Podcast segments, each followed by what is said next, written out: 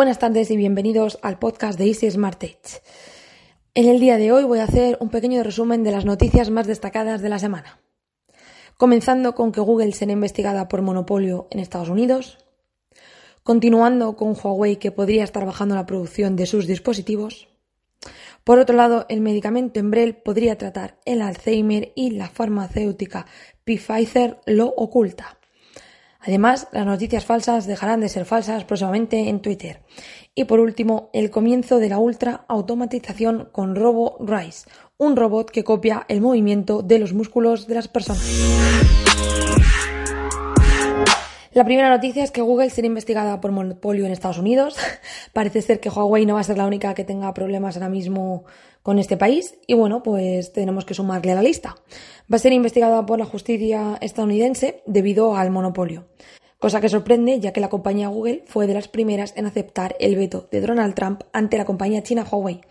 Pues en este caso la justicia estadounidense busca contrarrestar el crecimiento de las empresas de tecnología que dominan, pues bueno, ciertos segmentos clave en la economía de Internet. En este caso, Elizabeth Warren, la candidata presidencial demócrata, ha sido muy clara al respecto y comentó que tanto Google, Facebook, Amazon y Apple deberían ser divididos mediante una ley antimonopolista. Así pues, las ganancias de Google han decaído en los tres primeros meses de 2019 hasta un 29%, debido a la multa antimonopolio que recibió de la Unión Europea. Aunque parece que les da igual porque, bueno, con la cantidad de dinero que ganan, eh, prefieren seguir teniendo un monopolio y pagar las multas cuando les toque de vez en cuando. Entonces habría que preguntarse, ¿Google intenta cambiar? Supuestamente Google está trabajando en satisfacer la demanda pues, de los distintos gobiernos, pero ¿de qué manera? Bueno, pues han comunicado que no solo ofrecerán sus motores de búsqueda en cualquier dispositivo Android, sino que además pondrán a disposición de los usuarios cinco navegadores distintos. Recordaros que principalmente eh, Google está promocionando Chrome. Entonces, bueno, a ver si es verdad y toman más medidas, porque esta desde luego me parece una pequeña medida para todo el monopolio que tienen. Pero bueno, se verá con el tiempo. La siguiente noticia habla de que Huawei podría estar bajando la producción de sus dispositivos. Bien, pese a que los directivos de Huawei España dijesen que sí habían experimentado una bajada en las ventas, pues en los primeros días, después de, bueno, que las cosas estuviesen volviendo a la normalidad, parece ser que en el resto del mundo no es así. Huawei España sí que ha confirmado eh, a CNT en España que los niveles de producción global son normales, sin que haya ningún reajuste significativo en la producción de los distintos dispositivos. Eso, o bien que no quieren confirmar nada por no hacer más grande la bola, o también puede ser otra posibilidad de que los planes de bajar la producción ya estuviesen dentro de Huawei y ya sabían lo que iba a suceder.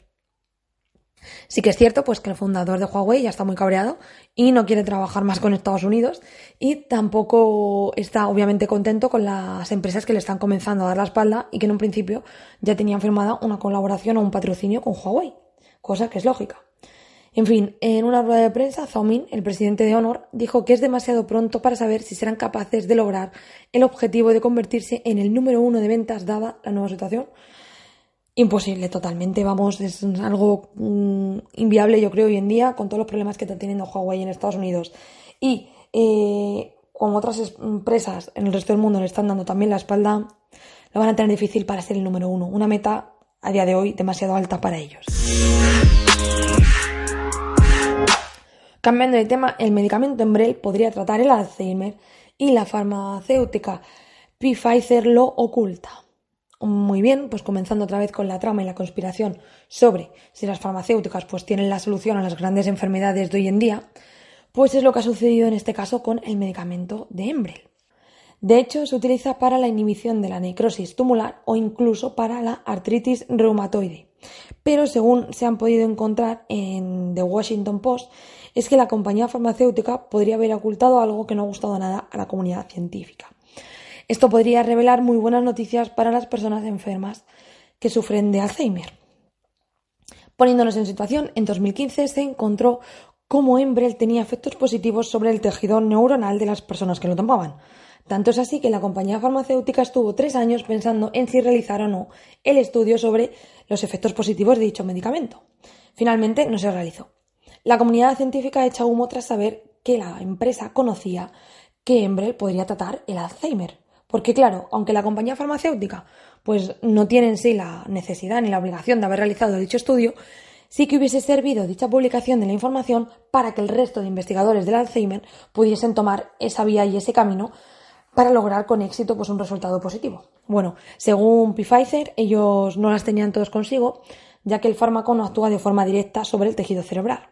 Esa fue una de las razones por la que la compañía pues desechó la idea de seguir investigando con Embrel.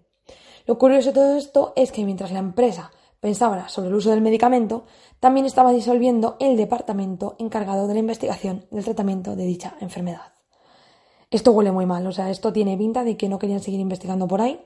Ya sabemos que las farmacéuticas lo que quieren es vender y vender sus medicamentos y cuantos más mejor y cuanto más tiempo lo alarguen, pues mejor que mejor, más ganancias para ellos. Y claro, pues resulta sospechoso que si disuelven el departamento, es que sabían que podían encontrarse y han decidido no dar ese paso para ayudar a la humanidad. Muy triste, la verdad. Por otro lado, las noticias falsas dejarán de ser falsas próximamente en Twitter. Bueno, en la actualidad las noticias falsas son mucho más comunes de lo que nos imaginamos. Es muchísima gente la que ve por internet información y luego resulta que es falsa. Los grandes servicios de mensajería online trabajan en el desarrollo de programas para detectarlo. En este caso, Twitter busca mejorar e identificar dichas noticias falsas, o bueno, que ya también conocidas como fake news. Bien, a ver, la recomendación sería que si una noticia te ha llamado la atención y no estás seguro de si es verdad o no, la busques en distintos sitios y en distintas webs y mm, digamos que eh, corrobores si la información puede ser verdadera o puede ser falsa. Bueno, desde Twitter lo que quieren hacer es eh, hacer frente a la cantidad de noticias falsas que se generan todos los días del año y por ello pues la empresa ha anunciado que ha comprado una startup. Eh, resulta ser londinense y se llama Fábula IA. Dicha startup tiene en posesión pues, varias patentes de algoritmos que son útiles para detectar las noticias falsas, ya que los algoritmos se basan en un aprendizaje profundo geométrico. Permite analizar una gran cantidad de datos de una manera mucho más rápida que en la tradicional. Ya que, bueno, encontrar noticias falsas eh, buscándolas una por uno es inviable hoy en día. Bueno, pues gracias a esta noticia podemos tomarnos mucho más en serio Twitter. Ya sabemos que Twitter es una red social que se actualiza constantemente, que tiene noticias todo el rato de las tendencias mundiales y tienen que tener mucho cuidado y un gran control sobre si son verdaderas o falsas. Así que a mí me parece muy bien esta inversión que están haciendo. Y por último, el comienzo de la ultraautomatización con RoboRise del MIT. Pues es un robot que va a copiar los movimientos de los músculos de las personas. Y bueno, que está claro que los robots están diseñados gracias a que no se cansan y en caso de que se rompan, pues bueno, sean sustituidos de una manera rápida y eficaz. Ahora mismo el MIT pues, podría ser el instituto más odiado del mundo.